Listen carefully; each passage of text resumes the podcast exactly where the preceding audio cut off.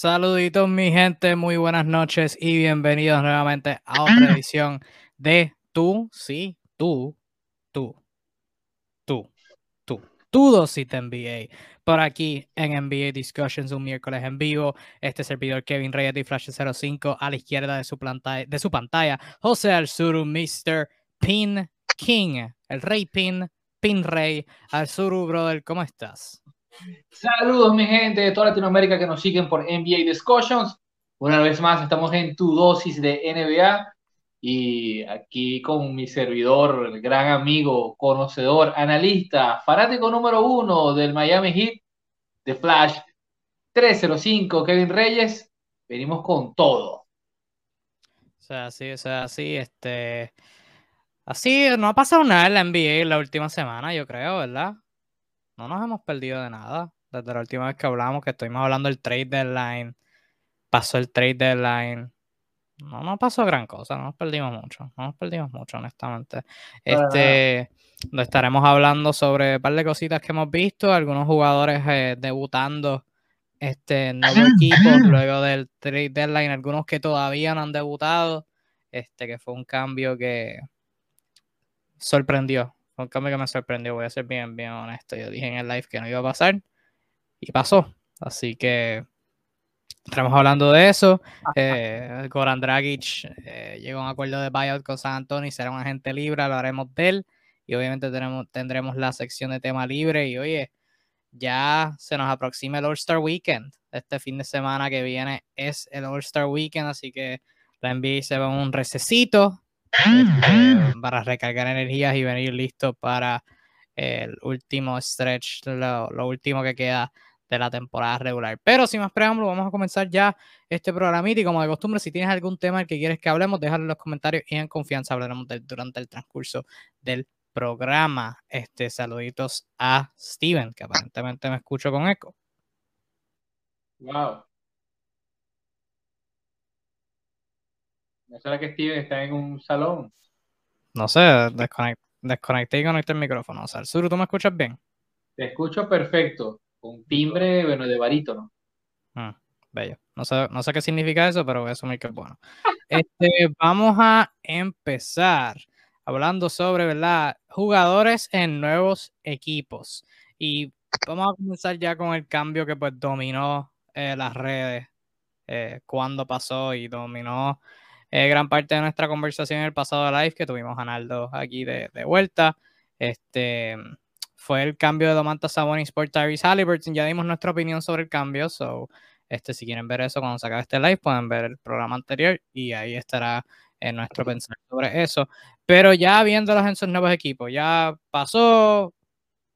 Y piense lo que piense, este pasó. Este, ambos jugadores han jugado tres partidos cada uno eh, con sus nuevos equipos. En el caso de Domantas Sabonis con Sacramento, en tres partidos Sabonis está promediando 15.7 puntos, 11 rebotes, 5 asistencias, 4.7 para ser exacto, en 53.8% del campo y 62.5% eh, 62.5% en tiradas libres. El primer juego fue sensacional, eh, contra Minnesota, 22 puntos, 14 rebotes. Sacramento ganó por 13, un equipo de postemporada, un buen equipo defensivo, o sea que fue como que este súper optimista. Eh, y después de eso han perdido dos corridos en Washington y en Brooklyn, eh, que no tenían casi nadie. Y luego Tyrese Halliburton también llegó Body Hill, este Body Hill ayer contra mi poquito como 36 puntos. Que eso, bien destacado. Pero en el caso de Tyrese Halliburton, que fue la estrella del cambio, en tres partidos con Indiana, los tres han sido derrotas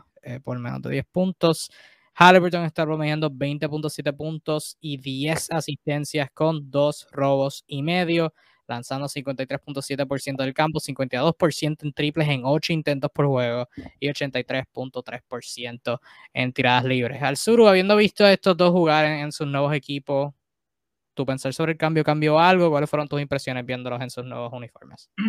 No, para nada. Eh, eh, el cambio es un win-win, dependiendo cómo lo veas, pero en general es un cambio que puede ser provechoso para la franquicia. Sencillamente, ambos equipos son malos. Y eso hay que decirlo. Son equipos que tienen muchas falencias y tampoco es un cambio que te va a cambiar toda la dinámica de la noche a la mañana. Son más apuestas pensando en el, próximo año que otra cosa, me debería decir. Eh, en el caso de los Sacramento Kings, a pesar de las dos derrotas, sí he visto algún tipo de evolución en su juego. Eh, Sabonis eh, ha, servido como un buen catalizador a nivel de pases, ha estado más involucrado en la jugada, como usualmente antes eh, estaba haciendo en los Pacers de la temporada pasada. Estaba usando muy bien esa, esa, esa, función, no solo roleando, sino pasando del poste de, de, de adentro hacia afuera. Interesante el trabajo que está haciendo. Por otro lado, de Aaron Fox luce muchísimo más enfocado y descansado con la libertad de que él es el hombre a, darle la pelota. Así que creo yo que, que pudiese sacarle algún tipo de rédito en este último stretch de la temporada para darle algunas buenas sensaciones de cara al siguiente año. En el caso de Indiana es más compleja la cosa, porque si bien todo el mundo está ilusionado con lo que individualmente está demostrando Tyrese Halliburton, eh, lo cual sigue a un nivel pletórico, estás haciendo lo que todo el mundo aspira que, pueda hacer, pasando, haciendo pases de, antología, corriendo la cancha rápido, jugador muy, muy completo. Pero cuando revisas lo que está alrededor, o sea, es un equipo que está en clara reconstrucción, que se está apoyando en nombres pequeños y va a comer muchísimas derrotas. O sea, eh, este, este panorama en Indiana no va a cambiar para nada. Por el contrario, yo asumo que de aquí a, lo que resta de temporada va a tener un récord súper negativo. Y dudo mucho que, vaya a cambiar. Lo que me, me preocupa, no me preocupa, sino que creo que el ajuste que está tratando de buscar Indiana es qué hacer con su juego interior. Yo creo, y no, sé si es tu pensar, Kevin, que a la postre el, interés del equipo es darle los minutos a Isaiah Jackson, que ha estado lesionado desde antes del cambio, debería ser el nombre, es el novato de, mayor jerarquía que tienen ahorita en la, eh, en la franquicia, pero mientras tanto tienes que lidiar repartiendo entre los Shai Bridget, entre entre este otro muchachito que se me olvida el nombre, hasta, hasta Terry, que, es un escolta, lo han puesto a jugar de, de jugador interior. Entonces, ya cuando un equipo se maneja de esta manera, sabes que van a perder, van a comer muchísimas derrotas porque están sencillamente dándole minutos a los más jóvenes. No hay otra intención ahorita en Indiana. Y es una lástima, es una lástima porque había una ilusión al principio de la temporada con, con la llegada de Rick Carlisle eh, a la franquicia de la ciudad de las carreras. Y, y, esa es la visión, cuando hicieron el cambio y adquirieron a Halliburton, era evidente que, que iban a ir en otra dirección. Ya según los reportes, pues era algo que que habían pensado y que lo que están por lo menos bien decididos en hacer. Falta ver dónde termina Miles Turner. Este, en el caso de Indiana, pues no me sorprende nada lo que ha hecho Halliburton. Eh, lo dije la semana pasada, yo creo que Halliburton tiene un excelente potencial en la liga. Este, em, y pues Indiana tiene un montón de jugadores lesionados. Ahora se fue fuera Duarte. Este, todavía llevan, creo que llevan como tres meses ya sin Malcolm Brogdon. Eh, eso es una, estoy bien interesado a ver cómo juega Halliburton con Brogdon. Eso es un fit que, estoy interesado. Yo creo que es mucho mejor que, Fox y Halliburton en el sentido del encaje como tal. Este, pero como quiera, estoy interesado eh, en verlo. Em, y en lo que tú estabas mencionando de los centros, también tienen a Jaden Smith, que lo adquirieron de, de Phoenix, que es alguien que pues están buscando a ver qué tienen con él dado que este verano entra en agencia libre. En el caso de Sacramento, veo la visión, debo decir, fui demasiado, eh, fui demasiado crítico del cambio de la perspectiva de Sacramento, porque algo que, hay que había que considerar es que Sabonis, no, y lo hablamos aquí, tú lo has traído a colisión múltiples ocasiones, a Sabonis no lo estaban usando correctamente en Indiana. O sea, él estaba jugando el power forward, no le estaban dando el balón, estaba siendo simplemente usado para darle la bola en un post-up, pero si Sabonis tú lo usas siendo uno de tus creadores principales, le das el balón en el high post y él puede crear con, con múltiples variedades, o sea, el, handoff, un pick and roll normal, o sea, puede ser muy, muy, muy bueno, puede ser muy bueno. Y vi la visión contra Minnesota, que tenemos un equipo muy bueno defensivamente, él ha sido todo el año. Y vi la visión, vi la visión un poquito y pues les voy a dar un poquito de crédito porque Sabonis sigue siendo un, un muy buen jugador. Todavía no, voy a hecho, no hubiera hecho el cambio, pero vi la visión. Vi, vi, la visión y pues debo decir que todavía no creo que lleguen al play-in, pero son un mejor equipo hoy. Son un mejor equipo hoy, claramente.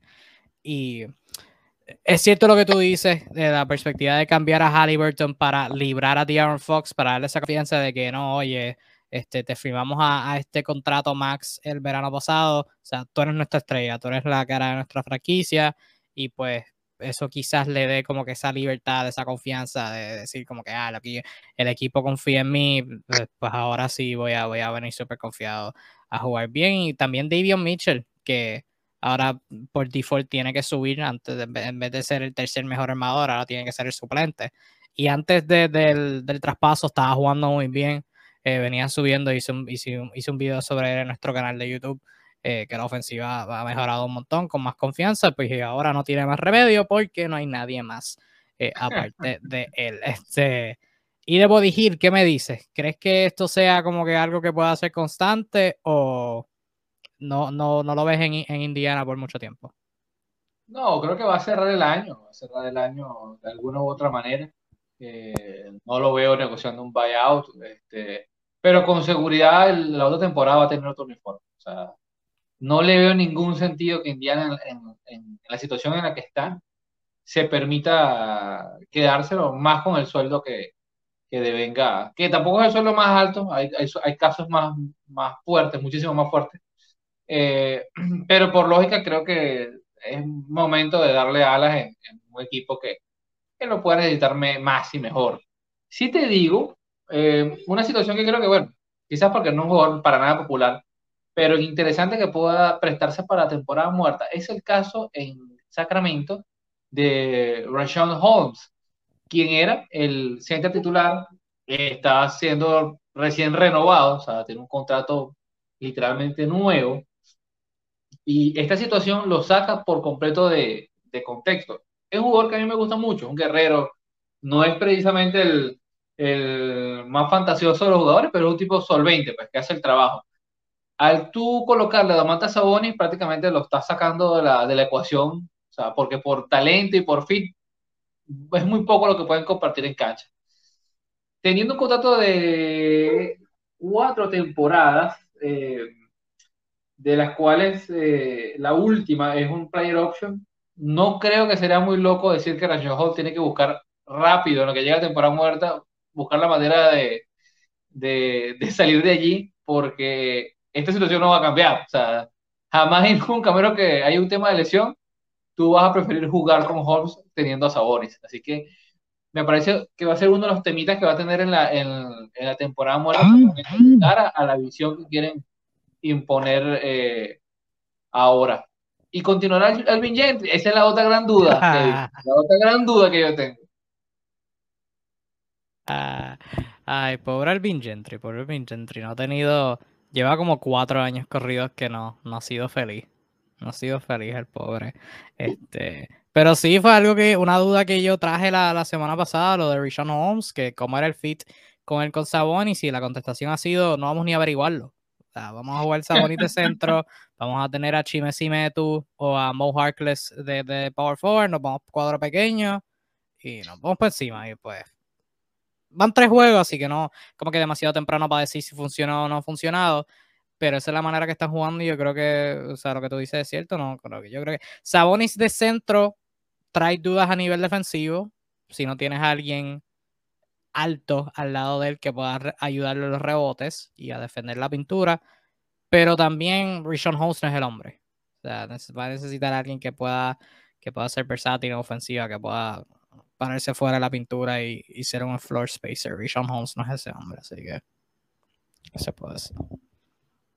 Bueno, además de, además de ellos, quería resaltar el labor de, y esto no debería venir sorpresa, el labor de CJ McCollum desde llegar a New Orleans. Este, que bendito, no tal calce. Este, McCollum subió, subió un artículo en The Players Tribune, que es la página web para, para atletas, pues ellos escribir y me pareció súper interesante al principio diciendo que Portland le dijo que, que, lo iban a cambiar, o sea, que no lo cogió por sorpresa.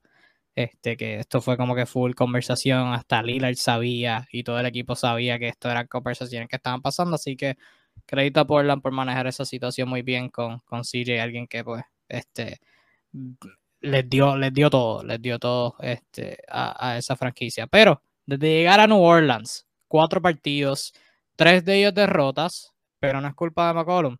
El primer partido fue un poquito difícil, así que estoy como que tentado a no contarlo porque fue contra Miami, pues. o sea, Miami, ¿qué, te, ¿qué, te, puedo decir? Este, en ese partido tiró de 21-6 del campo y tuvo 15 puntos, sin contar ese juego. En los próximos tres partidos, McCollum ha estado promediando 29.7 puntos, 7 rebotes, 5.7 asistencias en 58% del campo, 40% en triples y 90% en tiradas libres. En dos de esos tres ha anotado por encima de 30 puntos. Eh, no es nada complicado, o sea, Brandon Ingram mm, ha tenido un temporadón eh, tremendo, pero necesita ayuda. Necesita alguien que le quite presión. Si Jim McCollum ha venido, Tú le puedes dar el balón si McCollum puede crear y conseguiste un canasto. O sea, lo hemos visto en Portland. Y pues ahora en New Orleans quitándole presión a Brandon Ingram, viceversa. Eh, me ha parecido fantástico eh, cómo, cómo CJ ha encajado casi perfectamente en New Orleans. ¿Tú qué tal? No, para nada. No dudo las habilidades de CJ McCollum, que es un jugador bastante ofensivo. particularmente estos últimos dos años para mí me ha generado la, sensación agridulce que ha venido con muy bien, muy buen talento. Eh, se nota que está en el prime de su carrera, ahorita que está en los 30 años, pero ha tenido unas lesiones súper inoportunas. Justamente en el momento que él está explotando, que está caliente, se ha lesionado. Le ha pasado el año pasado, le ha pasado este, y ha sido, bah, el año pasado fue un tema de costillas rarísimo y este año ha sido con la, un colapso en los pulmones. O sea, desafortunado totalmente. Ahora que están los Pelicans, pareciera, bueno, está en condiciones físicas, está demostrando lo que ya sabemos que él sabe hacer. Sin embargo, este es un equipo raro. Los Pelicans es un equipo también que, tú lo ves por un momento y dices, diablos. Tiene un, quinteto que, conchale, puntos no le van a faltar. Pero por otro lado, dice también puntos le van a meter. Entonces, nada te dice que van a ganar. O sea, y es una verdadera locura porque eh, talento lo hay. O sea, estamos hablando de tener a Brandon Ingram, tener a Jonas Jonas, que es un, un pivot súper interesante, tener a CJ McCollum, y ni hablar de la posibilidad que cada vez más lejana de ver a Zion Williamson con ellos. Eh, y digo cada vez más lejana porque quienes no saben, no, eh, no sé si algunos se han enterado, esa noticia no ha ocurrido tanto como otras veces, pero hay un fuerte rumor de que aparentemente se tenga que operar nuevamente el pie. Y esto, cuando se confirme, que es lo más probable, va a volver a encender las alarmas de lo que sea que tenga las aspiraciones a futuro de, del equipo de, New Orleans. Así que nada, yo creo que, que de cara al otro año, este equipo tiene que buscar reforzar, bien sea la banca y buscar un, un triandillo defensivo. De lo contrario, sí, va a ser un equipo vistoso, si McCollum tiene el talento para rendir a plenitud, repito, es un gran driblador, ha mejorado su triple. Eh, ahora mismo que no va a compartir con Lillard y que Ingram es un jugador que puede jugar relativamente bastante bien off the ball, eh, va a ser interesante, va a ser interesante lo que pueda, lo que pueda aportar con la pelota en la mano. Eh, pero si quieren ganar, si los Pelicans realmente quieren ganar, necesitan otras cosas. No basta con, con haber adquirido un jugador de la talla de McCollum.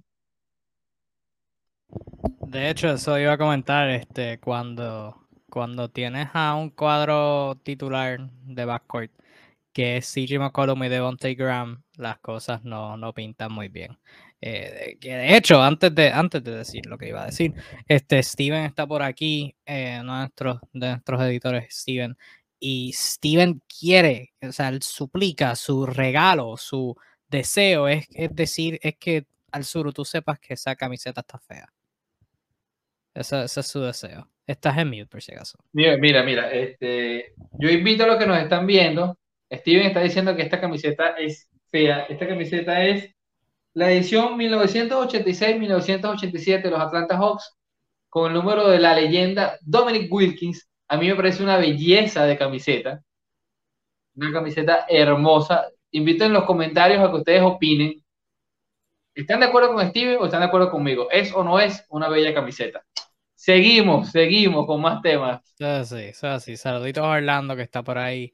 Eh, nos sintoniza desde Venezuela. Saluditos Orlando, gracias por tu sintonía y a todos los que no, nos están viendo. Pero sí, Devontae Graham y CJ McCollum no es el mejor backcourt del mundo. Aunque sí debo decir, este, saludito al, puertorriqueño José Alvarado, que, se ha lucido jugando con New Orleans desde, desde la banca, lo que, lo que va.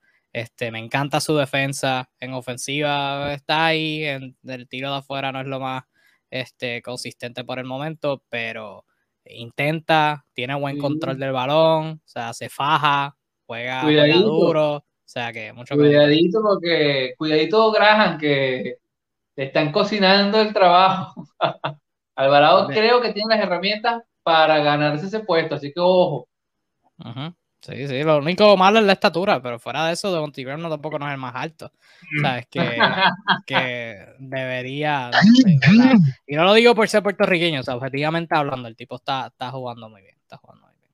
Motivado, está muy motivado. Sí. Este. Otra adquisición que me ha llamado mucho la atención lo ha sido, y verdad, los números no, no son lo más wow eh, de esta persona pero Derek White, desde llegar, desde llegar de San Antonio a Boston, fenomenal. Fenomenal lo que ha hecho. Eh, de nuevo, los números: 13 puntos, 3 rebotes, 3 asistencias, 40% del campo, 25% en triple, 87.5% en tiradas libres. No es lo mejor, pero eh, en términos de pues, lo, que, lo que he podido ver, o sea, de, de él en cancha en sí, o sea, es, es un jugador inteligente. El tiro de tres lo va a necesitar porque el problema de Boston todo el año ha sido doblar a Tatum o Brown. Hay alguien solo, hacen el pase, pero esa persona no puede meter el tiro. O sea, muchas veces Marcus Smart, Al Horford, eh, y, Romeo Langford, que ya no está ahí, son tiros con los que la defensa va a vivir. Y un tiro, un triple de Terry White es algo con lo que la defensa va a vivir. Él va a tener que mejorar eso. Eh, para la temporada está tirando 30% en triples. En su. En el primer partido contra Denver fue de 7-3. Sólido, bastante sólido. Después de eso, 10 de 2. Y en el último partido, que fue una victoria de 48 puntos contra Filadelfia ayer, se fue de 3-0. Es algo que va a tener que mejorar. Pero por lo demás, o sea, la defensa siempre ha estado ahí. Eh, súper inteligente, puede manejar el balón. Este, no, no va a ser pase bien flashy, pero va a ser la jugada correcta. Sabe moverse en cancha. O sea, hubo una jugada, creo que fue contra, sí, porque no fue contra Atlanta y no fue contra Filadelfia, fue contra Denver, en donde Terry White penetra, hace pase afuera a Tatum, Tatum ataca el closeout y Terry White de la pintura corre nuevamente para la línea 3, Tatum se la da, recibe, y anota el triple Terry White. O sea que jugadas como esas, como que penetrar, pasar y seguir moviéndote, o sea, no quedarte quieto. Eso es algo que Boston necesite, lo adquirieron de San Antonio y me, ha gustado. Tú que has visto a Derek White eh, toda la temporada como fanático de San Antonio, eh, ¿qué has pensado de su, de su campaña y cómo, si lo has visto en Boston, cuál ha sido tu, tu parecer de él? No ha sido el mejor año de Derek White precisamente, no, no, no ha estado en su apogeo y nada por el estilo. Sin embargo, un cambio que me gusta mucho de cara a Boston. O sea, pudiese salir muy bien. Ojo que ahorita estos partidos no, no son los mejores para evaluar a Boston, porque en general Boston está viviendo un momento muy dulce. Desde que lo, que lo que va de año ha ido como que reencontrando su mejor versión, defendiendo mejor, ha tenido muy buenos partidos. Bueno, estos le dieron una felpa por ahí a unos contenders que, bueno, ni voy a hablar de eso, pero una felpa que le dieron. Este, entonces quizás ahorita en este momento él no tiene tantas responsabilidades, pero eventualmente el embudo se va a volver a achicar. Y ahí es donde dices tú que eh, estoy de acuerdo contigo que van a necesitarlo. Boston ha tenido un, problema serio con, esos dos puestos, eh, en la 1 y en la 2, ¿qué, hacer con eso? Ya sabemos que ellos van a morir con Marcos Smart y es una relación de amor que parece que no se va a romper nunca. En ese sentido, eh, ellos han intentado con Josh Richardson desde el año pasado y bueno, no, no funcionó. Este, un jugador que pudiese traer algo de defensa y, tiros no, no dio ese rendimiento. ¿Derrick White podría ser esa persona? Sí. Eh, yo estoy seguro que Derrick White puede mejorar. O sea, él ha lanzado mucho mejor desde el perímetro en otras ocasiones. Eh, quizás no ha sido el mejor ejemplo, pero eventualmente creo que la dinámica de Boston podría permitir eh, que él, libre de, atención, porque obviamente eh, todos sabemos, toda la liga sabe que Boston centra su juego en dos nombres. Por tanto, todos los demás van a conseguir el espacio para lanzar, van a conseguir la oportunidad y tienen que tratar de meterla porque el espacio tienen. Así que es una oportunidad de oro en la carrera de Rick White para, ¿por qué no? Ser esa, esa tercerita espada a nivel ofensivo que, que no le caería nada mal a Boston. Y creo que es un movimiento bien interesante el que hicieron ellos. si tuviese que tasarlo, diría que es un muy buen movimiento. No estoy tan seguro de cara a lo que hizo los Spurs.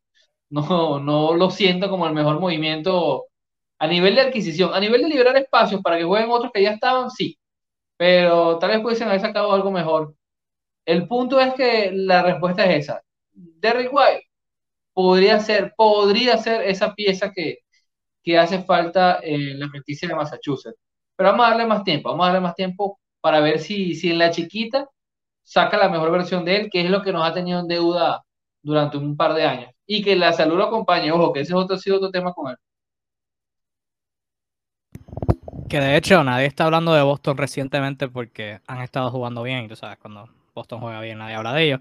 17 y 6 en lo que va del año 2022, desde el comienzo de enero. 17 y 6.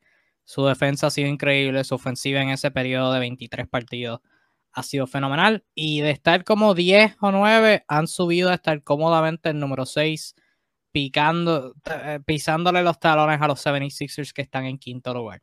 Sabes que saluditos a nuestro pana Douglas, que a cada rato lo comenta, ¿no? Que decían que debieron haber cambiado a, a Jalen o a Jason, que no encajaban, que si el dirigente. Y ahí están están jugando muy bien. Antes del cambio de Derek White y aún con el cambio de Derek White, pues este también han lucido excelente. Que de, hecho le dieron una paliza, como tú mencionaste. No, paliza es poco. Paliza es poco lo que dieron. Pero este, tuvieron un partidazo contra los Philadelphia 76ers que estaban con unas cuantas bajas debido a un cambio que hicieron. Oye, pasó el cambio. El cambio. el cambio. El, cambio. Eso es así. El cambio. El cambio. Ben Simmons, Seth Curry, Andre Drummond por James Harden. Eh, Daryl Morey esperó, esperó, esperó y esperó un poquito más y logró convencer a los Nets con que James Harden no quería estar con ellos y colorín colorado, el cuento de Ben Simmons con Filadelfia se ha acabado. Bueno, vamos por partes. Primero, Harden y Embiid en Filadelfia. Suena excelente en papel. Tienes a un jugador calibre MVP en James Harden y un jugador en conversación top 2 para el MVP en Joel Embiid esta temporada. En papel se ve excelente. Perdieron piezas bien importantes como Seth Curry y Andre Drummond, pero tienen una superestrella. En cancha, ¿cómo tú crees que, eso, que eso funciona entre Harden y Embiid? Honestamente, tengo mis dudas. Tengo mis dudas. Necesito verlo jugar.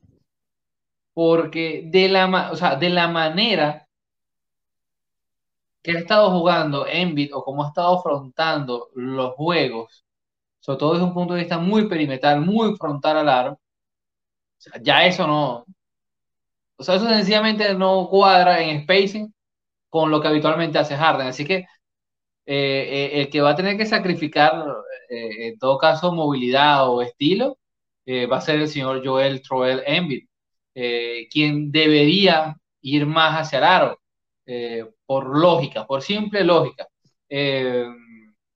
ahí, ahí veremos el compromiso real que tienen en, querer ganar. Yo de verdad, te soy honesto, o sea, apartando eso, tengo serias dudas, ¿no? del compromiso moral, real, hasta qué punto James Harden es el, el, tipo de jugador que quiere darlo todo para ganar, hasta qué punto es. Ya, revisamos los últimos años, ya empiezo a sentir esa aura de, de tipo no tan comprometido y relativamente problemático que pareciera, pareciera dejar por donde pasa. Eh, en todo caso, me gustaría ver, me gustaría ver realmente en cómo se ajusta. El equipo tiene talento. Eh, hicieron una inversión importante para obtener a, un jugador, que, ojo, del calibre de James Harden.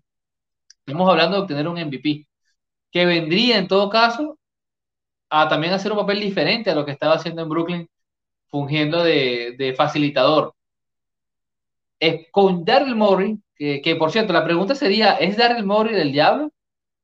Ese creo que sería un buen subtema para cualquier ponencia. ¿Es Daryl Morey el anticristo? Porque este tipo de verdad tiene un pensar demoníaco. O sea, al final se salió con la suya. O sea, esperó, esperó, se burló de la prensa lo que le dio la gana, nos hizo dudar a todos, a todos de su insania mental y cataplum.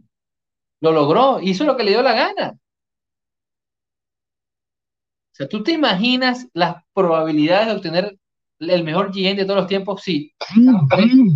El ADN de Sam Presti lo, lo mezclamos con el de Daryl Morris.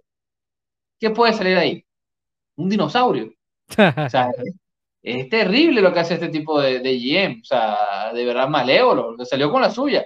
Obtiene a, a, a su mejor amigo. O sea, tú ves las fotos y notas la auténtica felicidad. Yo no recuerdo, o sea, tanta, tanta buena relación entre un jugador y un GM de manera tan pública y notoria, o sea, de verdad, o sea, es, es, ridículo. Ahora que sucedió esto, yo tengo, repito, tengo mis dudas acerca de, el spacing de este equipo, de cómo se van a repartir las cargas.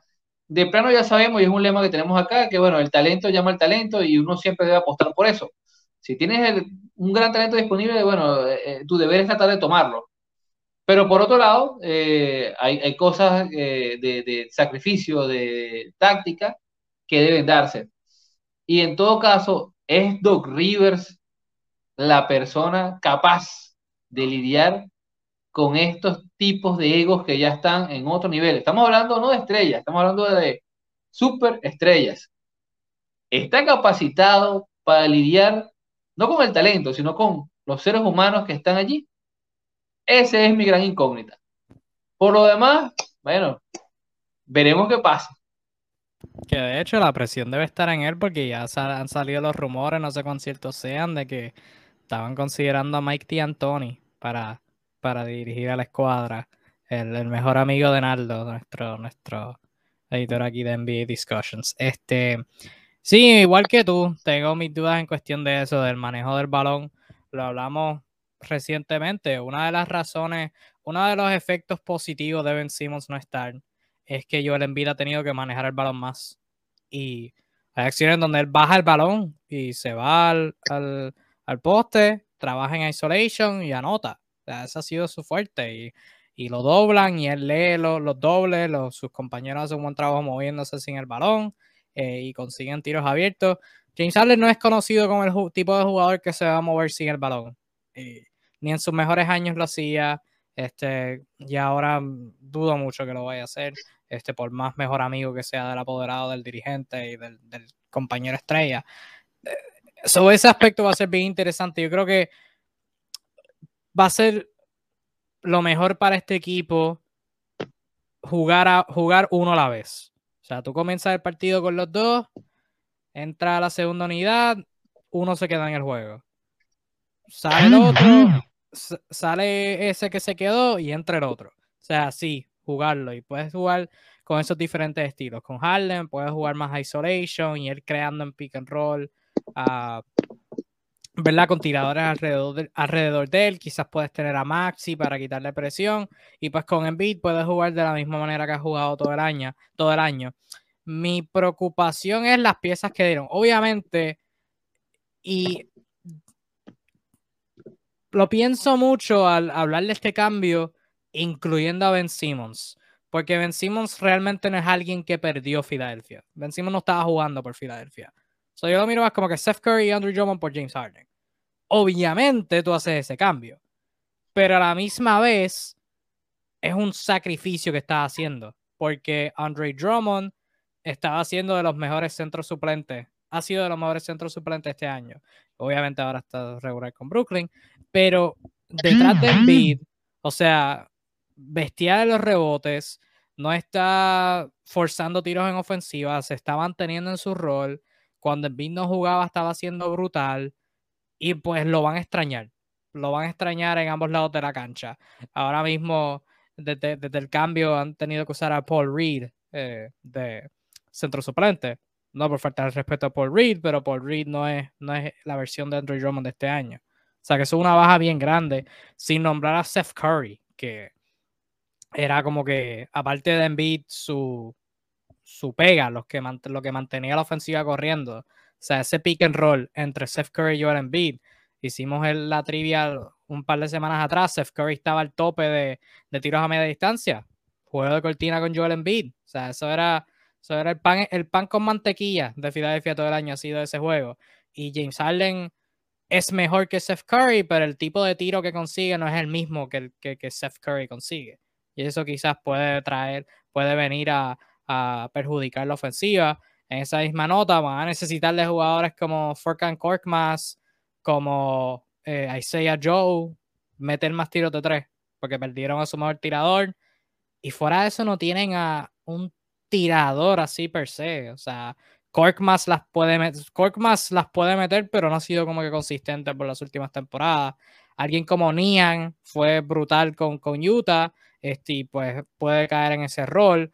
Pero si esos dos son, son tus mejores tiradores, como que ¿qué más tienes? O sea, Tobias Harris, tú has hablado de él, no está teniendo el mejor año. Alguien como Tyrese Maxi ha sido mejor con el balón en sus manos, que le quita oportunidad la presencia de James Harden también. So, el fit es raro. Pero tú lo dijiste, crédito a Tyler Morey, lo poníamos de loco diciendo cómo tú vas a rechazar Malcolm Brogdon, qué sé yo qué más, y unos cuantos picks ¿cómo tú vas a rechazar a qué sé yo qué otro? Consiguió la mejor oferta que pudo, no dio casi picks. O sea que crédito, crédito a él, este, y pues tienes a James Allen supuestamente dispuesto a regresar con la opción de, jugador que aceptó, pero no dio la documentación a tiempo, eh, que verdad, James Allen y el clutch pues no se ven a la par. Y pues veremos a ver qué pasa en eso. Al otro lado de la moneda, que Steven lo comentó por aquí, sobre Brooklyn mejorando en el cambio. Seth Curry, Andre Drummond y ahora Ben Simmons. Ben 10, va a el número 10. Eh, ahora vistiendo camisetas de negro y blanco en Brooklyn. ¿Cómo tú ves a los Nets, particularmente Ben Simmons, encajando en un equipo saludable de Brooklyn? Bueno, eh, comenzando el cambio, ya, ya lo sacó de la, de la racha de derrota, ya, ya, ya cobraron. ya lo sacaron con un Seth Curry que, que llegó con la manito caliente. A todas, todas parece ser un, ganar-ganar porque si no había un buen feeling, si la verdad todo, estaba raro, la vida estaba raro, no había, digamos que, concordia de cara a los jugadores que, hacían parte de la franquicia, no tenía sentido eh, continuar la relación. Eh, obtienen a Ben Simmons que inicialmente los problemas que afrontó a nivel deportivo eh, es un jugador jugador de los menos egoístas que puede haber en la NBA. Es un tipo que vive de la habilitación. Eh, al contrario, es un jugador que ha rehuido siempre de la responsabilidad de anotar. Así que, eh, le cae como anillo al dedo esta circunstancia. Tener a Seth Curry que, si bien hemos hablado de, ese rol que ha explorado de, de ser un gran tirador de la media distancia, también es un excelso tirador de la larga distancia. O sea que si tuviese que modificar su rol, no pasa nada. Sigue obteniendo uno de los mejores tiradores de la liga. Eh, luego tienes a Andre Drummond, que ya hemos hablado de las falencias tan críticas que han tenido en la pintura, sobre todo con el tema de los rebotes, donde todos los equipos le han ganado la espalda a Brooklyn. Y obtienes a un tipo que su, su virtud per se es tomar rebotes como nadie. O sea, Drummond a esta altura de su carrera, si fuera titular, podría estar luchando porque ponerte rebotes igual porque realmente eso, eh, hemos podido discutirle cualquier cantidad de cosas a Andre Drummond y probablemente tengamos razón, pero de que es un rebotero natural, nadie se lo va a discutir. Así que cuando tú sumas las piezas que obtienen, de verdad, eh, eh, yo siento así que, Brooklyn realmente está ganando. Está ganando porque logra armar algo más parecido a un equipo. Eh, ya son piezas que pudiesen darte la cohesión que necesitas. Eh, es una lástima lo que pasó con Harden, pero bueno, hay que pasar la página. Eh, eventualmente hay, hay, hay, grandes posibilidades de liberar la cláusula en, en Nueva York referente al COVID. Así que eso podría dar chance que, de ver a Kyrie Irving todos los días y con la vuelta de Durán, que eventualmente tiene que, estar otra vez vestido de corto, este equipo debería volver a dar miedo. Por ahora, ya cortaron esta racha que los estaba aniquilando. Eh, tenía todo el mundo ya con dudas, ¿eh? ¿Para qué está pasando aquí? Así que este cambio puede ser beneficioso en lo anímico, en lo moral. Y por sobre todas las cosas, en darle profundidad al equipo. Y lo que tú, lo que tú mencionaste del sentimiento es bien, real, según lo que ha salido a relucir sobre Durant, ¿verdad? No escogiéndolo en el draft del juego de estrellas. Eh, eh, saliendo reportes de que pues sabían que, James Harden no estaba contento con la situación. Que es un tema para otro día, porque como tú mencionaste ahorita, tampoco soy muy fanático de, eso. O sea, entendí la situación de Houston, quizás al, al, al borde que lo hizo, o sea, acostándole a, a Steven Silas y a los jugadores que sí querían estar ahí, pues tiempo y, y paz. Llegando a Brooklyn y pues tan, tan fácil se, se quita la contienda teniendo tantos años por delante eh, del trío, pues no sé, no me pareció tan bueno. Pero sí, la profundidad es súper clave. Obviamente, teniendo a Andre Drummond eh, va, a ser, va a ser brutal. Cuando estén todos saludables y tengan que jugar a Ben Simmons, Ahí yo creo que veremos a más de Marcus Aldridge, porque no, no creo que tener a Ben Simmons y Andre Drummond en cancha al mismo tiempo sea lo más ideal.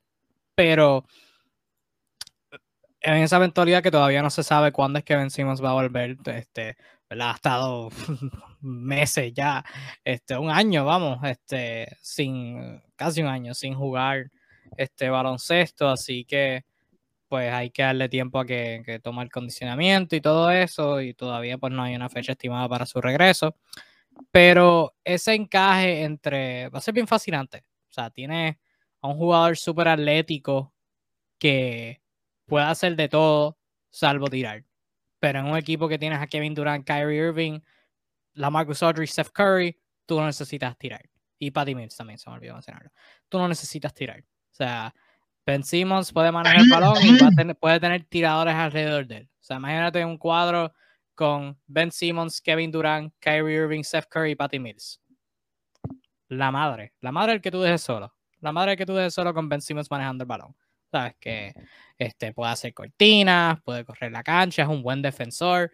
Y Brooklyn necesitaba ese, ese defensor. O sea, un jugador que le pudieran decir, eh, tenemos a, a, fulano de tal en el calendario, ven, galdéatelo.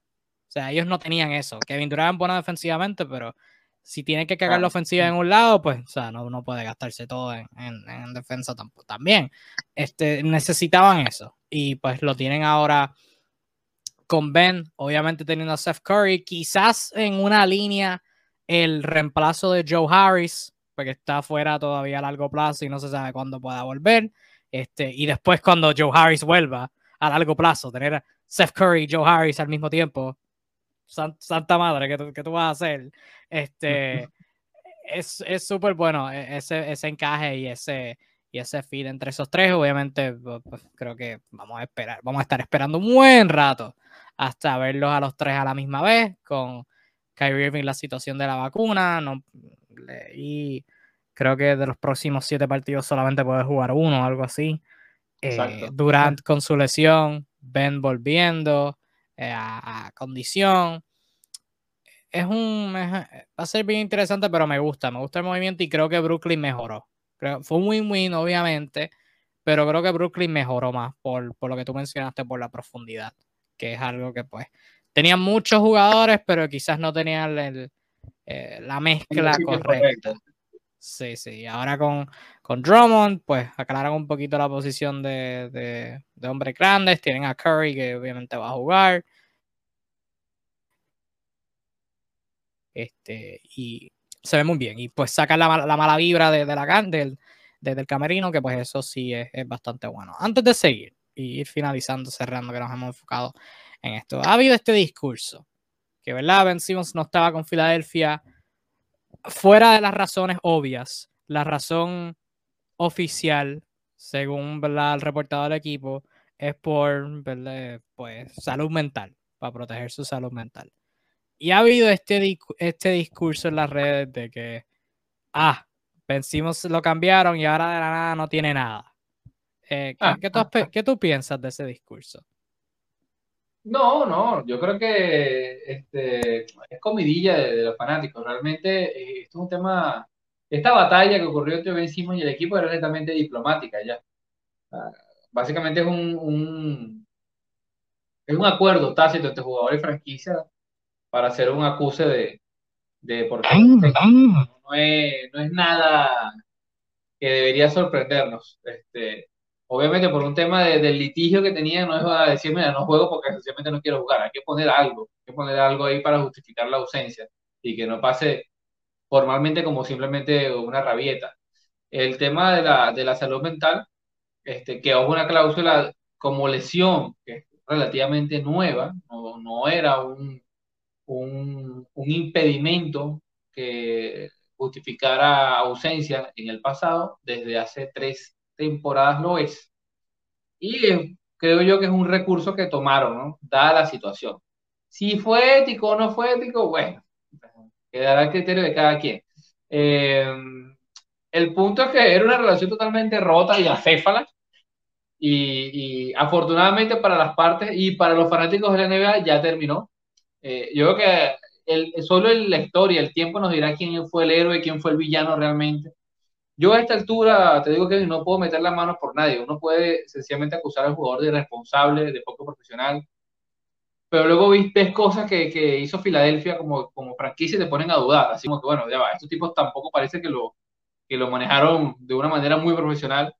Entonces, nada, pareciera ser que fue sencillamente un juego de, de egos, de culpas, responsabilidades que se salió de control. Y vaya forma eh, de salirse de control. Por ahora, como nos queda lo deportivo netamente, yo creo que todos estamos esperando, creo que el 10 de marzo es la cosa, no estoy seguro.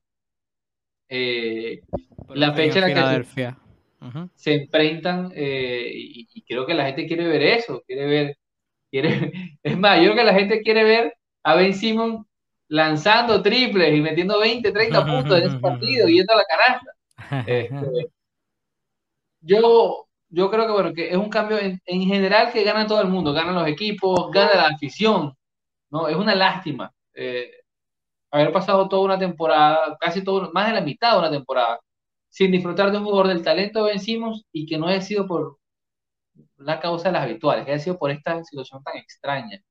Eh, y es una verdadera lástima porque más allá de las opiniones que pueda tener este, cada quien sobre él, sin lugar a dudas, uno de los tipos más únicos y talentosos que hay en toda la liga sigue siendo un valor joven, parece que a la gente se le olvidó eso, es un perenne candidato al defensor del año y es un tipo que, indistintamente de lo que le acusemos a su ausencia de ofensiva, tiene todo el potencial para ser mejor en ese aspecto eh, de lo que ya es, que ya es bastante, ojo. Eh, él apoya muchísimas cosas en ofensiva que quizás no es lo tradicional.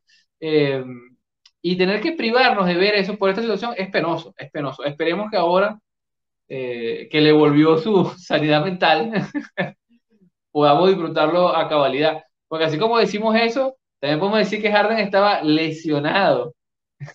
y de repente en lo que se cambió lo hemos visto en práctica, lo hemos visto saltando, brincando, abrazando. Y yo, bueno, también como que la salud, el cambio de clima les, ayudó bastante de cara a su salud.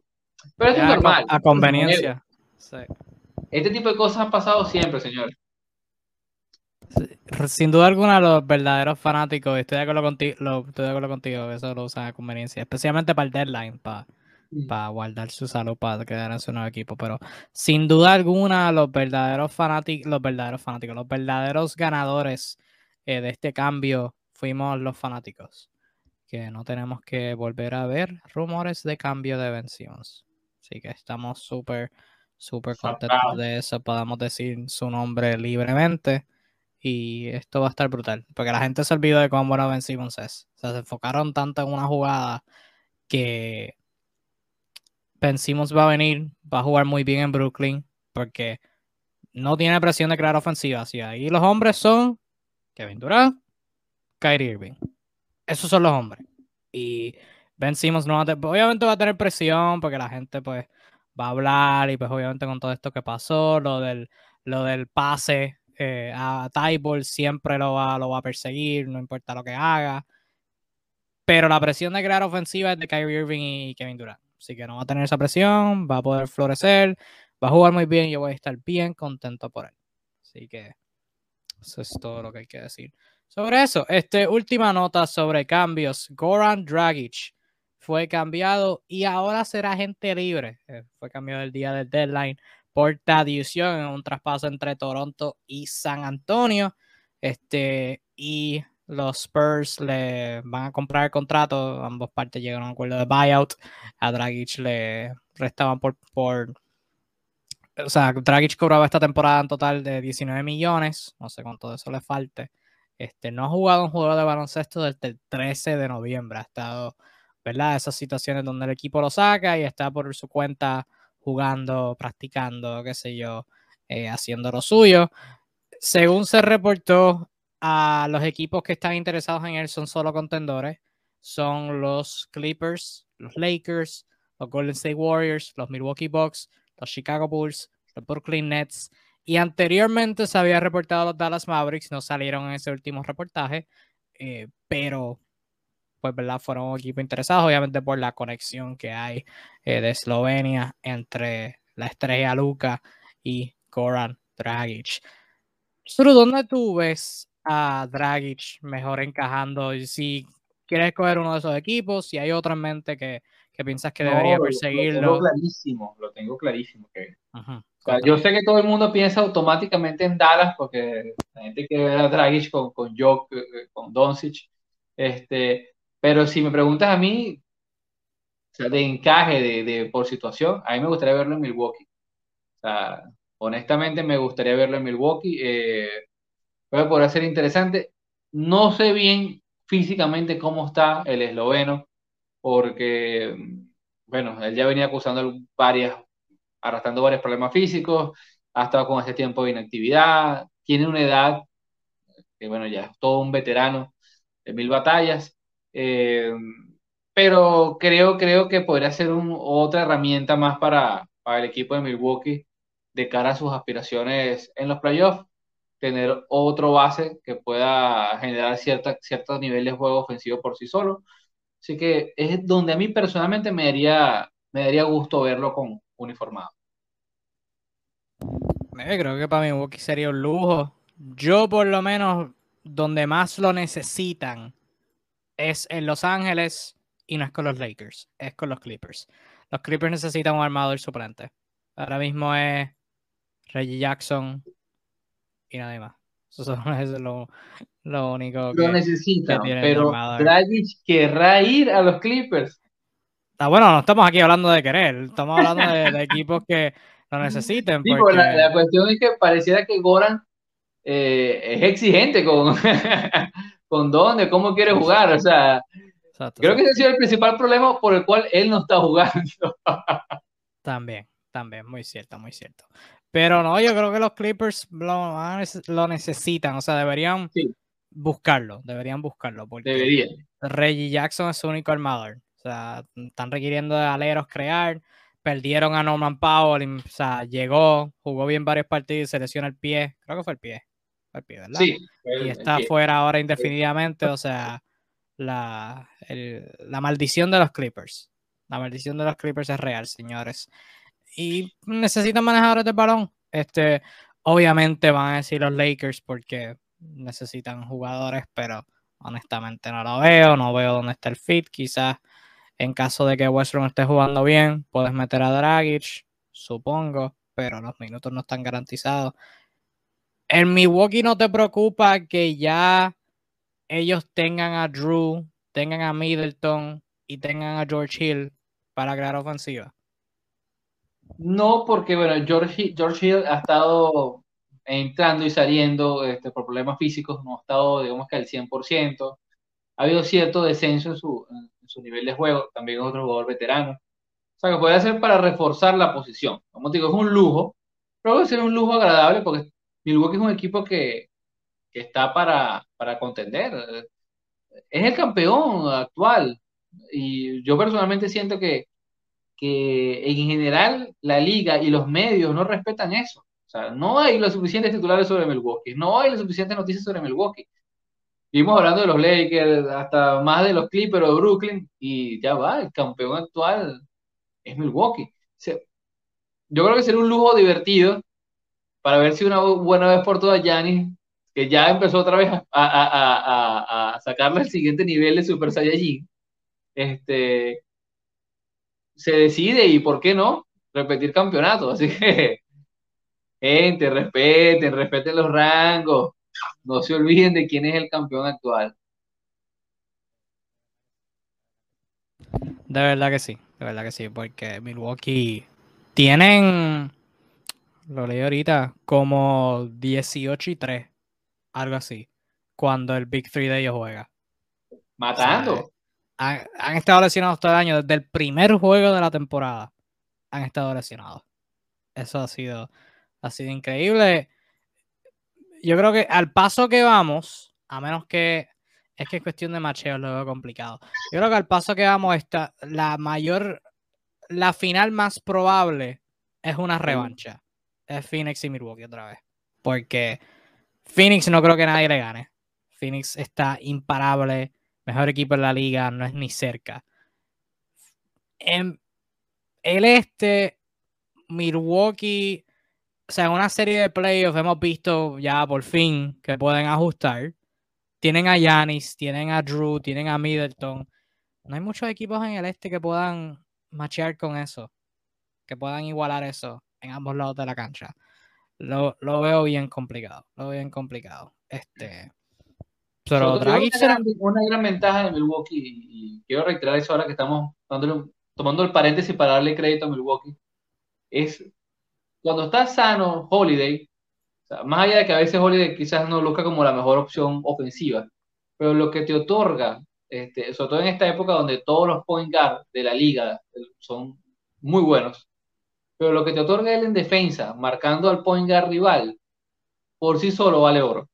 Ya eso te, te, da un plus, porque de verdad este tipo es un fastidio. O sea, es, es cuando tú ves el partido en off, solo vete la parte defensiva, que los invito a que lo hagan, ver a Jerry Holiday esquivando cortinas, o sea, vean esto, yo, yo, no estoy diciendo que sea así, pero estoy seguro que en YouTube, si pones eh, Holiday esquivando eh, cortinas, debe haber algún, algún, algún compilado. Él, se encoge, él, se pega así, se compone una cosa bien brutal. Se escurre, se escurre, es una habilidad que, que él particularmente domina a la perfección.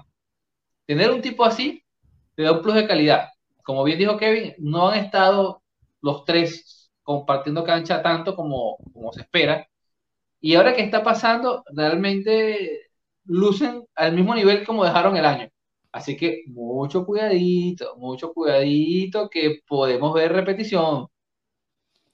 La firma de Dragic, ya para, finalizar hablando de, él, en donde firme Dragic, eso es algo que eleva un equipo. O sea, Dragic es el tipo de jugador que cae en un, en un contendor y tú dices, ya, ese equipo se reforzó, bien brutal. Oh, nada que ver.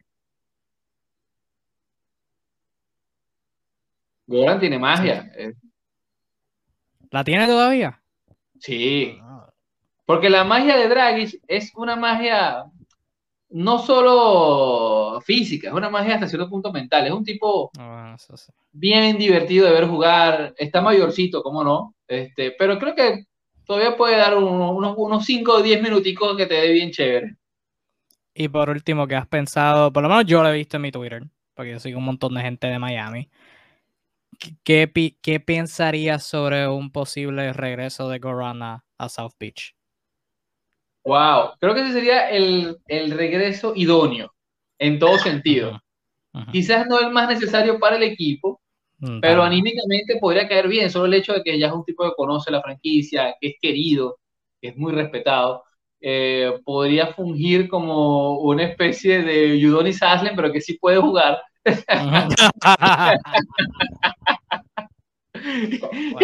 buena, muy buena. Muy buena. Disculpa. otra, otra, este, Buena, buena. Así que este, creo que a nivel, a nivel espiritual, vamos a llamarlo así, sería una excelente adición.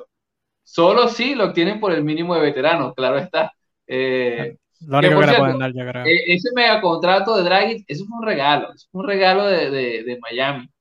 Yo, estoy, yo estoy convencido que ese fue un acuerdo, o sea, en su momento sacrificó dinero y mira, toma, toma este contrato y te cambiamos y bueno, por lo menos vas a cobrar un montón de plata. pero fue All Star. Fue All Star. o sea que, ¿Cómo no? Que no. A la All como... Sí, sí, sí. Ya quizás tiene muy lejano la memoria, pero por lo menos Goran Dragic, cuando los Suns apestaban, eh, era un crack, hacía, hacía cosas muy interesantes. Sí, sí, sí. Debió haber sido All-Star en esa. sí, lastimosamente ese equipo soqueaba, pero mucho. Sí, sí, sí. Este, sí, sí, a Goran lo que le interesa son las vibras. Miami es el lugar. O sea, ya conoce el sitio, conoce a la mayoría de los jugadores. Pana, creo que es el mejor amigo de Jimmy Butler. Eh, pero no lo veo jugando. O sea, Goran no encaja en la rotación de Miami, que ya de por sí está complicado, o sea, apenas le puede, apenas quiero ver cómo le consiguen minutos a Víctor Oladipo, que puede contribuir en defensa. Eh, Goran viene y tú, como tú lo dijiste, va a estar al lado de Haslem. Va a estar al lado de Haslem. Este, no, no va a jugar para nada. Pero si le interesan los minutos, equipos como los Clippers, este, y eso, Chicago ahora mismo, este, Chicago por ahora, porque Chicago si se pone saludable, eh, Paul, Caruso, Lavin, Dosunmu, lo bien complicado para, para Dragic en ese equipo en particular. 2-1. Este, ¿Cómo fue? 2-1. Chicago consiguió oro. Estaba buscando cobre y consiguió oro. Jugadorazo. Súper inteligente. Súper, súper inteligente. Bueno, este, vamos a pasar a tema libre, ya para finalizar el live. Al ¿tú tienes algo de que te quieras sacar del sistema? Sí. No, bueno, vengo con un dato, un dato interesante, muy interesante, y a la vez para sacarme algo del sistema. Ok. Zumba. Vacilen este dato. El jugador con, el mayor eh, net rating ofensivo de la liga es el mismo que tiene el mayor net rating defensivo. Le cinco segundos para que piensen en quién es. Y no lo adivinarán nunca lo más curioso de, este, de esto es que eh, eh, es un tipo que no lanza triple. que no lanza triple. Que, no lanza triple, ni lo intenta. Que es la clase de jugador que tanto se dice que está fuera de época. O sea, es un pivo tradicional. Y ese señor se llama Jared Allen. Es increíble. Yo me conseguí con este datazo. Eh, es el, mismo sujeto que es el número uno en el rating ofensivo, el net rating ofensivo de la liga individual, también es el mismo que es el mejor en el net rating defensivo de toda la liga. Eso nos dice dos cosas. Uno, la apuesta de los Caps fue un éxito. Dos, lo que ya sabíamos de lo, lo poco que lo veíamos en, en, Brooklyn, que era un jugadorazo, que era un tipo que tenía en el dándole el tiempo y el espacio idóneo, que puede ser muy útil muy colaborador para el equipo. Eh, y tres, temprano escribí un post eh, que ya se los refresco, pero básicamente el pensar es esto. Quítense esa idea tan estúpida de la cabeza de que los pibos están muertos, que los hombres grandes... Eh, señores, no repitan como loros. Esta es una de las grandes mentiras que nos han querido, sobre todo la gente que no le gusta el baloncesto moderno, que han querido implantarnos en, en la cabeza, de que murió el juego de hombres grandes. Es que es una mentira del tamaño de una catedral. El tema de que hay un tema que dice, no, no cambiaron, evolucionaron. Es cierto, pero también hay otros que no evolucionaron y siguen siendo útiles y siguen siendo importantes.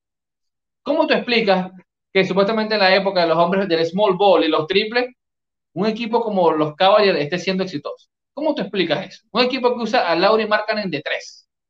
Ni siquiera tiene sentido. Hasta nosotros aquí nos reímos de eso en el off-season. ¿Cómo tú explicas, si dices que la posición está muerta, que el MVP actual es un pivot? Pivot rarísimo, pero es un pivot. ¿Cómo tú explicas que el MVP anterior es un, un, puesto 4 natural, un tipo de 2 metros 11 como Yanis Antetokounmpo? ¿Cómo tú explicas esto? ¿Cómo tú explicas que hay otros tipos talentosísimos que son sumamente importantes en sus equipos? Como los Balanchunas, eh, como Jared Allen, como Joel Embiid, que es un crack. Tanto así que este dato venía, eh, lastimosamente anoche, Giannis Antetokounmpo lo pasó por unas, décimas, que si Joel Embiid, que todavía tiene mucho chance, eh, termina con el título de, de liderato de anotación, será el primer pivot en 22 años en lograrlo. El último fue Shaquille O'Neal en esa famosa temporada 99-2000, con casualmente más o menos la misma cantidad, 29.6 puntos por partido. Entonces, señores, dejen de repetir cosas tan locas como esa. En esta liga hay muchísimos pivots y todos son muy buenos e interesantes. ¿Por qué no hablamos de tipos tan completos como Van a de Bayo? ¿Ustedes creen realmente que Van a de Bayo no tiene el físico como para si lo trasladas en otra época jugar como los pivots de los 90? ¿Ustedes realmente creen eso? ¿Ustedes han visto la estatura y peso y definición física de un tipo como Van a de Bayo?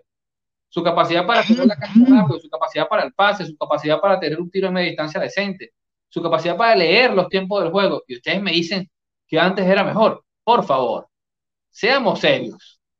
El baloncesto ha cambiado y no voy a decir que es para bien, sencillamente es diferente.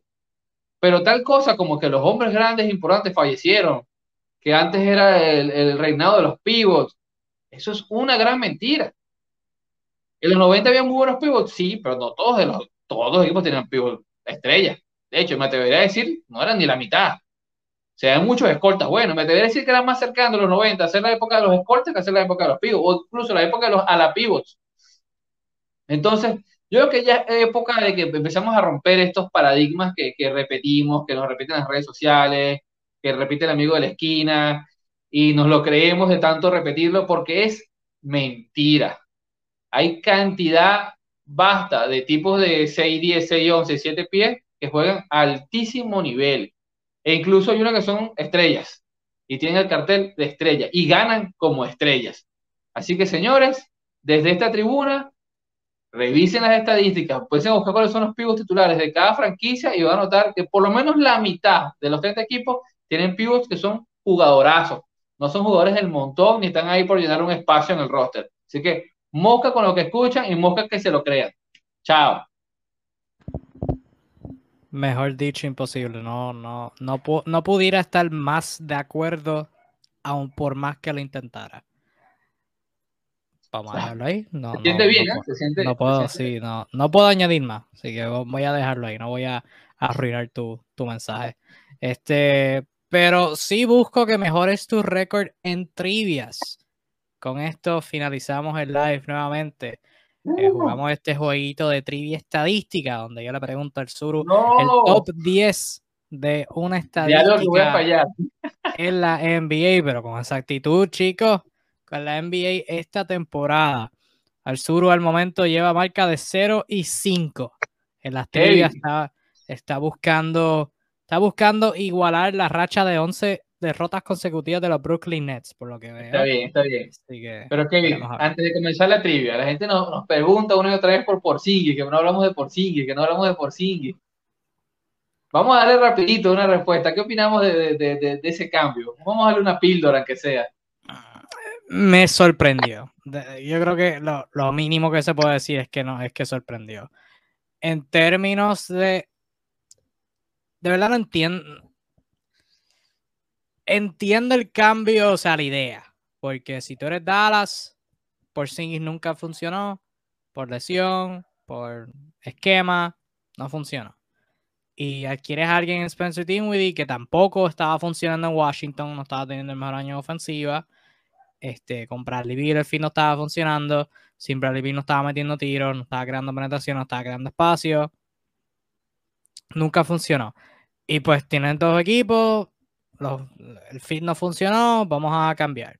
Este, pero en el caso de Dinwiddie, me interesa ver cómo encaja en Dallas. O sea, si no encaja con Bradley Beal, cómo va a encajar con Luca, que juega más con el balón este, que Bradley Beal.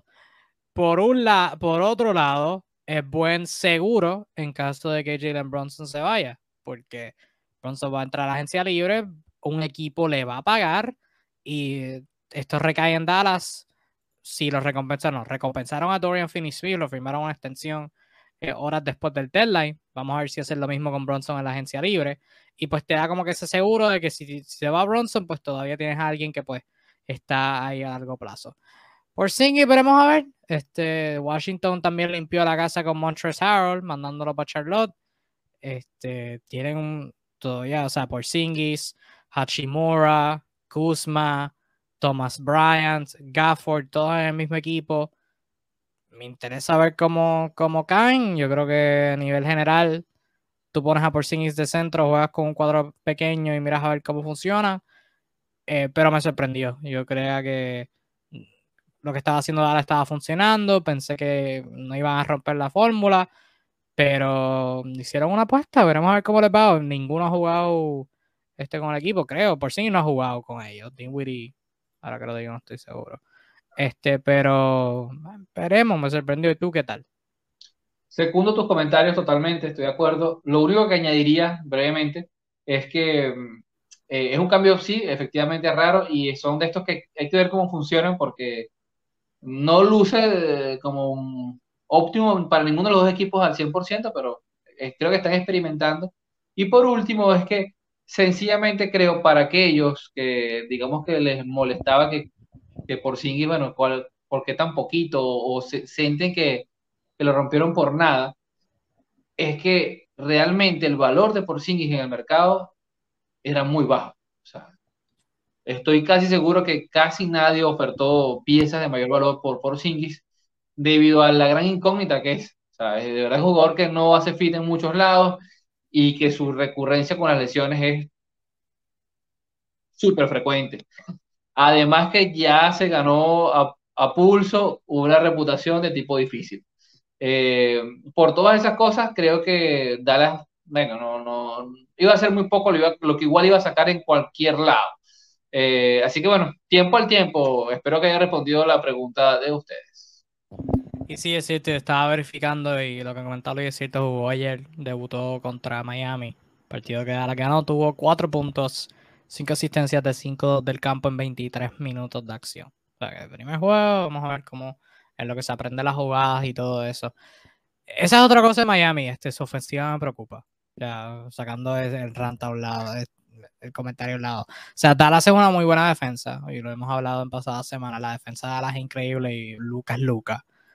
Pero la ofensiva de Miami en media cancha es pésima. Es pésima en ocasiones. O sea, Jimmy Butler no tiene un tiro a media distancia. No sé cómo. El tipo ha empeorado el tiro año tras año. Eh, mucho menos va a tener un triple. En isolation no puede crear nada porque el tipo no tiene ningún tipo de, de ningún tipo de driveo. O sea, en tu, en tu key, tú, tú vas a la, a la, tienda y compras driveo. Jimmy Butler no tiene driveo. Él no tiene nada de driveo nada de movimiento. Bama de Bayo, cuando le da la gana, puede ser agresivo y tomar 20 tiros y, y tener su momento. Y cuando en otras ocasiones, cuando no le da la gana, tira 7 veces. Sabes que no, no nada constante. Y no estuvo Tyler Hero, que es el más que, que crea ofensiva. Este, y no estuvo y, se vio. Miami. Dicen ayer estuvo fatal lanzando triples, pero fatal que así, había sido la, la bujía de, de, la, de, la, banca y horrible, creo que tiró ocho nada, algo así. Van a, van a necesitar, van a necesitar ayuda y veremos a ver si cuando, cuando reciban los refuerzos, como la Dipo, qué hacen. Este, ya, finalizando lo que es con el trivia. Eh, Luis Picorelli comentó que no le gusta Dinwiddie con Dallas, eh, con Luca, debo decir. Este, que sí, va, a ser bien interesante eh, cómo, eso progresa. Vamos al trivia de hoy. Eh, el trivia para hoy, cerramos con esto nuevamente. Trivia estadística para José, Mr. Kingpin Alzuru. Tu trivia para hoy, Alzuru, y esta es relativamente fácil. Digo relativamente fácil. No, no, esta sí, esta sí. confío, confío. Pero he dicho eso las últimas tres semanas, así que realmente no sé. Pero Triga para hoy. Sencillo. El top 10 en jugadores que más han recibido faltas. Top 10 de jugadores que más han recibido faltas. Fouls drawn. Está triviando. ¿Total Total, total, total. Total. Yo estoy triviando, tú me das en la cabeza, falta. Recibí una falta. Jugadores que más han recibido falta. Donovan Mitchell. Sencillo. Donovan Mitchell, estamos hablando del top 10. Donovan Mitchell no está en el top 10 de faltas recibidas. Jason Tatum. Son cinco vidas, te quedan cuatro. Tatum, Jason Tatum está. Oh, brother, estás tan cerca. Está número 12 en la lista. Está número 12 en la lista. Está. Ay, esto duele. Está. está número 12 en la lista con 2.43. El número 10 en la lista está con 2.44. Holy shit, no es justo. Ay, ¿qué Deberían puedo contármela. ¿Qué te puedo decir? ¿Qué te puedo decir? Estadística cortesía Deberían, de deberían contármela, Dios santo.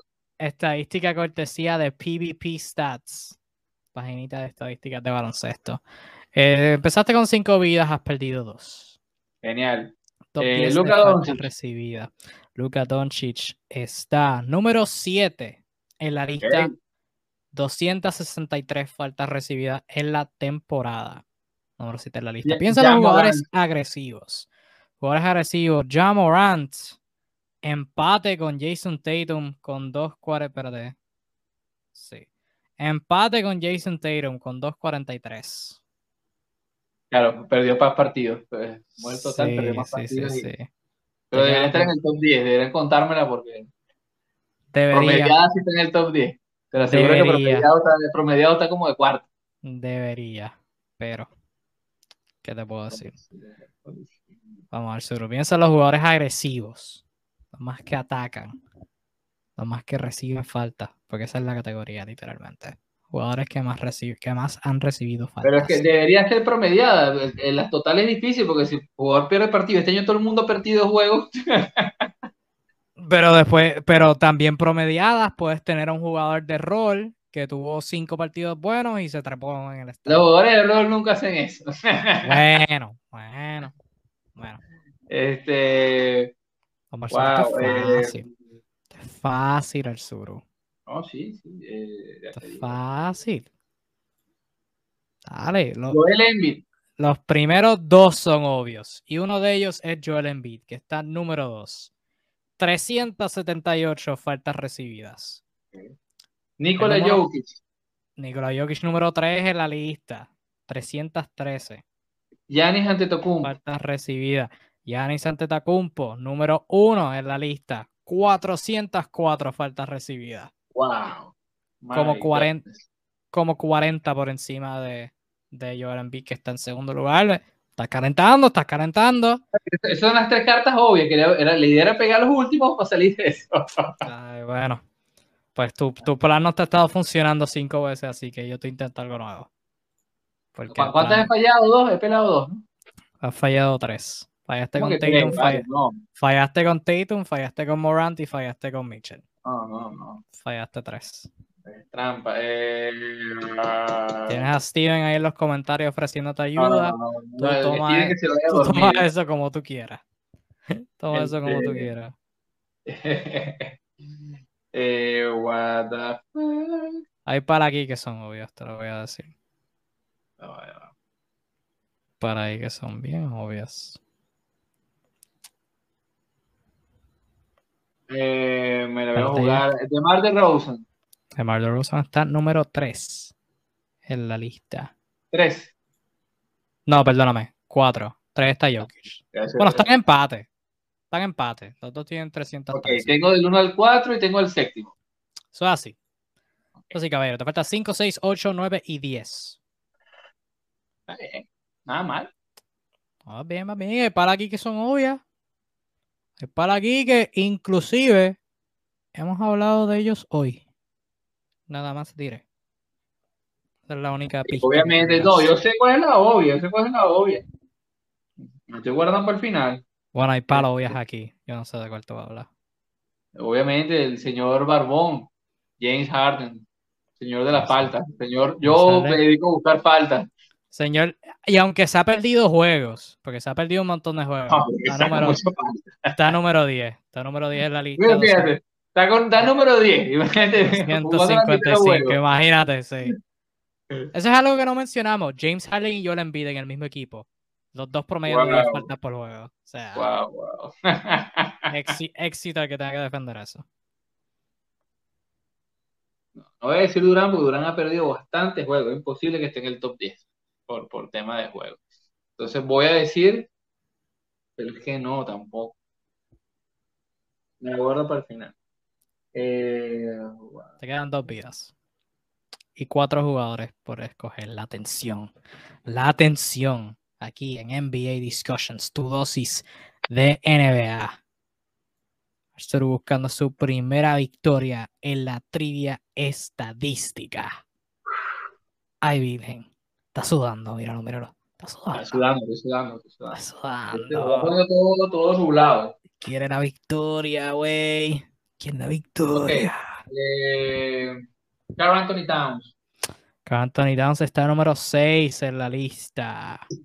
Con 292 faltas recibidas. Tengo el 1, 2, 3, 4, 6, 7 y 10. Falta el 9, el 8 y el 5. Trey Young.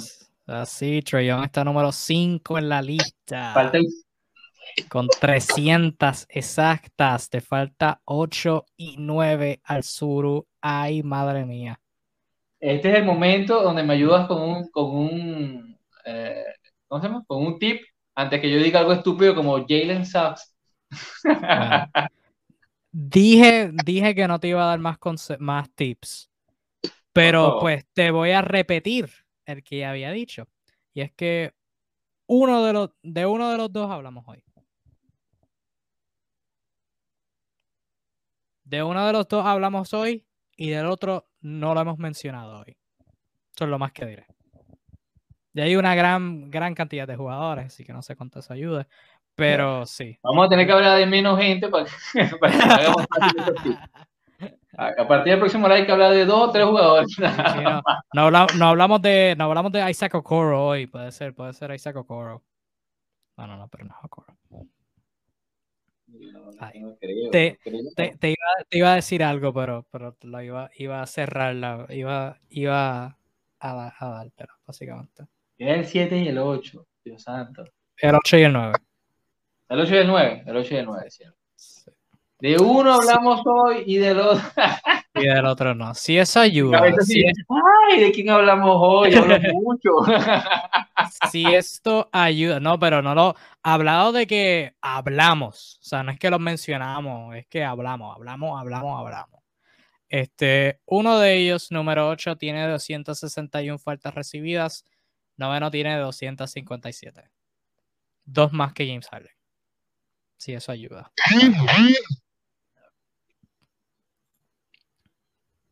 Eso ayuda para algo. Esos dos están ahí. Es más, Luis, Luis Picorelli en los comentarios mencionó a Jimmy Butler. Jimmy Butler no es. Para ayudarte aún más.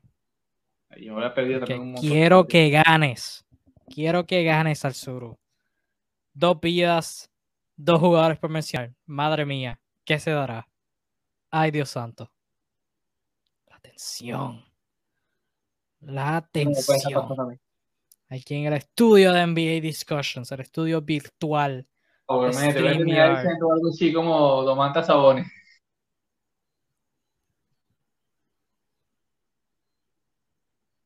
No, ¿verdad? Eh, esto es una, es una oficial. No, no, para nada, no. Este...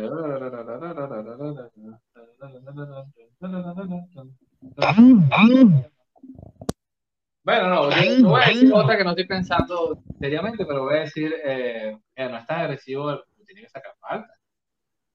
Por más que sea, tiene que sacar falta.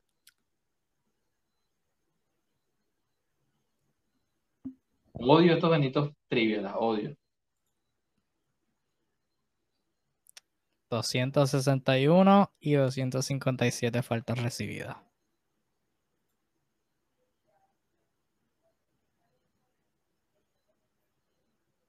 Está entregado.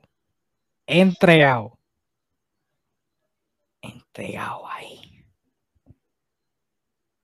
número 8 y número 9. Vamos a Sur. Sur. Tienes que empezar a, apu- a apuntar nombres. Así, que han perdido muchos partidos, que han perdido muchos partidos que deberían estar ahí. Son obvias, son, son obvias, o sea, son así como que, obvio, debe estar ahí. No. No son obvias, pero tampoco son raras. O sea, son jugadores buenos, jugadores muy, muy buenos. Que lo único que hacen es que están ahí abajo y cogen palos. Si ven falta. Constantemente. Hablamos, hablamos mucho de él, pero. Jared Allen. No. No, ¿verdad? Ok. Te queda una vida. Quiero que ganes. Eso es lo más que te voy a decir. Uno de ellos, uno de ellos hablamos de él hoy. Hablamos hablamos, de hablamos, hablamos, hablamos. Y el otro, el o- y ya aquí te la estoy regalando, brother, te la estoy entregando en las manos para que encestes la huira. El otro tiene perfil similar a Jared Allen. Eso es lo más que diré. Y mira que no hay muchos jugadores con el perfil de Jared Allen, así que Arzuru, si tú no adivinas quién es. Rudy Gobert. Rudy Gobert, número 9. Gracias. Ah, sí. Sí. Pero, tío, porque es 257 flaco ya. Literal, literal. Si le pones un afro, es la misma persona. Oh, y el otro número hablamos 8. de Estás buscando número ¿De 8. quién diablos hablamos hoy? Te queda ¿De una vida, una vida y una persona para adivinar. Hay Virgen el otro Piensa habla- y el cuidadosamente. otro hablamos hoy, y el otro hablamos, pues esto no me puede estar pasando a mí. Y el otro hablamos hoy, largo y tendido, tiene que ser alguno de los trades. McCollum se ha perdido más de la mitad del año, eh, no puede ser. Eh, Proceso de eliminación me gusta, me gusta. ¿Ah? estás haciendo. Proceso de eliminación, me gusta lo que estás haciendo. estamos descartando, estamos descartando. eh, Eso, eso es bueno, eso es bueno.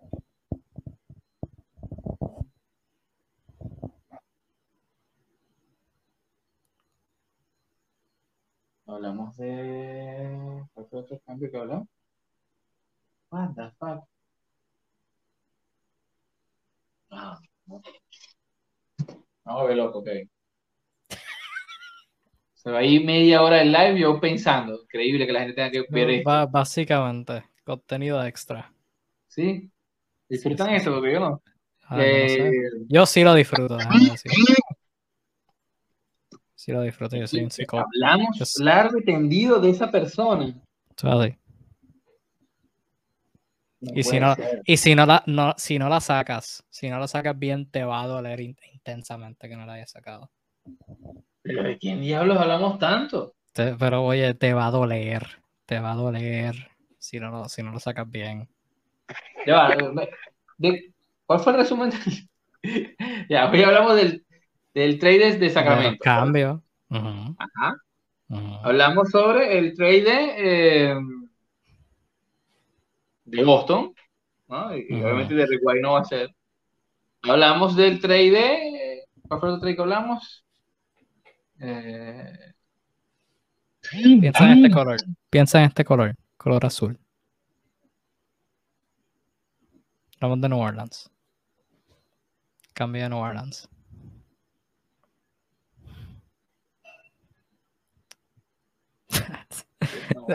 te va, te, te va a doler. Te va a doler si no la sacas bien. Te va, te va a doler en el alma.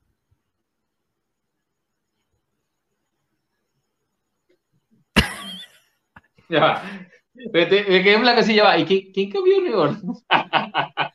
Recibieron a New McCollum. Orleans cambió a Josh Hart, Ajá. Nicky Alexander Walker. Ajá. Y recibieron a McCollum. Ajá. Y ya, eso es lo más relevante. No Ajá. puede ser. Yo lo que sé es que te va a doler cuando si no la sacas.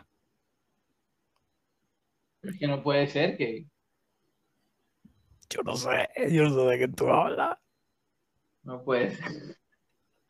Es imposible, no puede ser, no puede ser lo que estoy pensando, tiene que ser otra cosa, me estás engañando. Te va, te, hablamos de él y te va a doler. Eso rima. Hablamos de él y te va a doler si no lo sacas. Wow, hablamos de él.